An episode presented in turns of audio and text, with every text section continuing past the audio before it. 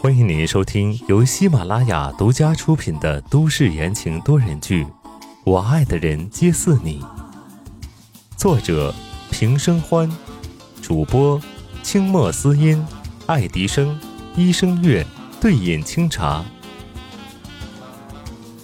第二百一十章，白城，你混蛋！天空变得越来越暗，秋雨淅淅沥沥的落下来，打湿了温之夏的头发和外套。温之夏气血不好，一向体温偏低，凉凉的雨水落在脖子里，激得他忍不住抖了一下。他看着紧闭的大门。面色也渐渐阴沉下去，咬牙切齿的低语：“宋时清，你今天不让我进去，那以后都别想让我再跨进这里一步。”他已经放下了身段回来求和了，他倒好，直接甩脸色。正在默默的诅咒那个不解风情的男人，宋宅大门吱呀一声打开了。温之夏下意识的板起脸来，正想冷嘲热讽一番，结果来人却是李川。李川拿着一把黑色的雨伞，手里还有一把，迈着年迈的步伐匆匆的出来，满脸担心道：“夫人，你快回去吧，这下雨了，冻坏了身子就不好了。”他说的。温之夏咬了咬牙。眼中掠过了疼痛和怒火，又快速隐藏起来。这话问的，李川点头也不是，摇头也不是，只能劝说道：“这少爷也是关心你的。”他话没说完，就被温之夏打断了。李叔，那你就告诉他，以后别来求我回来。温之夏拿过李川手里的伞。毫不留恋的转身就走，动作潇洒自如。李川一愣，这这么简单吗？他还以为要劝说上好一阵子，就这么一句话就走了。可是这背影怎么看着这么孤独萧瑟呢？还没等李川想清楚，才走出去十米远的温之夏直直的倒了下去，吓得李川急步上前，但是他快，有人比他更快了。黑皮鞋踏在积水里，溅起了水花。宋时清脸色难看的冲上去，抱起了躺在地上的人，他焦急的呼喊：“温之夏，温之夏，你给我醒醒！”昏过去的人没有反应。宋时清眉头皱起来，难道真的是淋坏了？他这样想着，大亨抱起人就要往屋里跑，一辆黑色布加迪突然从门口驶进，唰的一下停在他身后。李川跑上来，将雨伞撑在宋时清和温之夏的头上，看向了从车上下来的人，礼貌道：“请问您找谁？我来接人。”一个浑身充满着沙发和冰冷的黑色气息男人立在了车旁，散发着扑面而来的压迫感，像个黑洞，随时可以把东西吸进去，毁灭。这么快？宋时清抱着人皱眉。你跟我进去，他刚刚淋了雨，等他好一点再走。白城扫了一眼窝在宋世清怀里的女人，语气没有一丝的波动。我没时间，要么把人给我带走，要么我走。好大的口气！一旁的李川微微惊讶，他还没看过谁敢对少爷这么说话。宋时清脸一黑，刚要张嘴说话，白城直接怼了回来：“白家有医生。”他一天到晚的忙活的脚不沾地，已经两天没睡觉了。结果白思年一个电话打过来就让他帮忙，非要他去接人，还一定要他亲自去。现在别谈救不救人，杀人的心都有了。别忘了你要做的事儿。白城参与其中，自然知道他为什么要把人送走，要不然就单凭白思年，他是不会来的。眉头轻皱，宋时清心思也转了起来。如果现在不送他走，那估计之后就更危险了。好吧，麻烦照顾好他。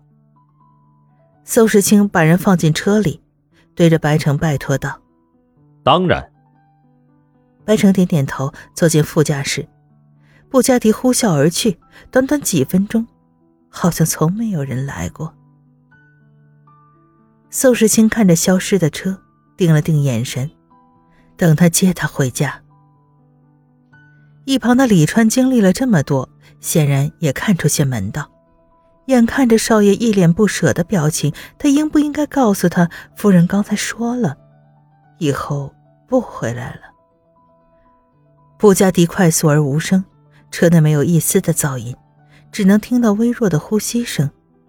行了，已经走远了。男人沉冷的声线环绕在车顶上方。不一会儿，后座传来悉悉嗦嗦的声音。只见温之夏从座位上爬起来，整理了一下自己的衣服。你怎么知道我是装晕的？温之夏很好奇。刚刚宋时清可没有看出来。呵呵，白城发出了低低的嘲笑声。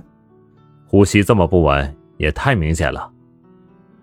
说完，他顿了顿，接着道：“也就只有宋时清那傻子当局者迷，见你出事就乱了方寸。”听到别人这么评论自己的男人，温之夏哼了一句，理所当然的道：“你懂什么？那是因为他爱我。”哦，白晨好奇了，转过头看向温之夏，瞳孔里满是兴味。那你知道还不逼他？温之夏低了低头，无奈的叹了口气。不逼他一下，怎么会有人愿意告诉我呢？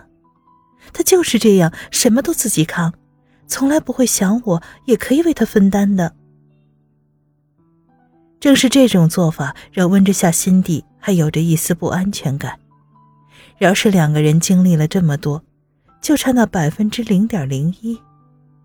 女人是会坏事的，你们冲动、感性，一旦出了什么问题，不会理智的寻找解决方法，而是发泄情绪。对于整个计划来说，不可控因素太多了。女人，呵呵，麻烦精。白城不以为然。只不过这最后一句，倒不像是在说温之夏。所以，你们确实是在搞事情，对吧？温之夏嘴角一勾，似笑非笑的看向了白城。白城一愣，知道自己是说的太多了，当下就不说话了。也不管有没有回复，温之夏往椅子背后一靠，极其自然的吩咐道：“麻烦开一下暖气。”刚刚淋了雨，有点冷。不问了。白城惊讶，手上却还是打开了空调。温之夏选了一个舒服的姿势，歪头靠着，鄙夷的问道：“问了你又不说。”这倒是。白城深以为然，他突然想到什么：“你怎么不把小团子带走？”话说这么久没见了。他还有点想那个软软糯糯的小家伙的。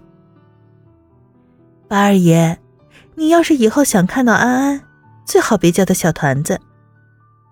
温之夏提醒道。白城疑惑的问：“为什么？”因为他现在长大了，最讨厌这个外号了，会跟你打起来的。温之夏想到之前口误的叫过一次，那小家伙竟然三天没理人，想起来就很好笑。我估计啊，宋时清会把他送到寄宿学校去。林顿国际学校是宋氏集团的，安保系统很高。如果宋时清想做什么事情，又不想让人发觉，安安最好就待在学校，反而也安全。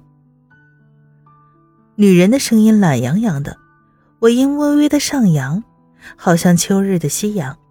白城挑了挑眉毛，难得露出了不易察觉的笑意。还真是宋时清肚子里的蛔虫啊！那你怎么不找宋时清求证？白城暗中使坏。切！温之夏倒在后座上，眯了眯双眼，像只猫。既来之呢，则安之。他既然不跟我说，那以后我也不想听。嗨，还真是狠呢！白城从后视镜看了一眼。在后座上闭目养神的人，掠过了一丝欣赏。宋家那小子还是挺有眼光的。二十分钟后，他们抵达了白城家，周围不断巡逻的人戒备森严。队伍行走间，温之夏还看到了他们腰间的枪支。他咽了咽口水，这阵仗比宋家还夸张，搞什么呀？不晓得的人会以为这里是什么军事基地，好吧？白二爷，你家也太……嗯，太雄伟了吧？温之夏一时找不到什么合适的词。怕了。白城觉得有趣。他指了指一方古堡一样的建筑，道：“这里是白家的总部。”是什么？温之夏惊讶到了，张大了嘴巴。难道不应该是去白城家吗？为什么会到这儿来？搞什么呀？好像读懂他的心思，白城假装好心的解释道：“我有自己的房子，但作为下一任白家家主，不能搬出去，所以这段时间你就住在这里了。”哼，温之夏彻底歇菜了。该死的宋时清，把他放在哪儿不好，打发来这黑窝窝里干什么呀？等事情完了，看他不把他大卸八块。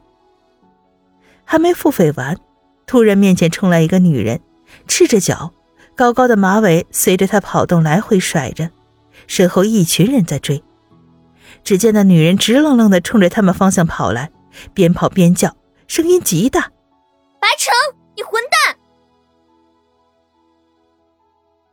听众朋友们，本集播讲完毕，感谢您的收听。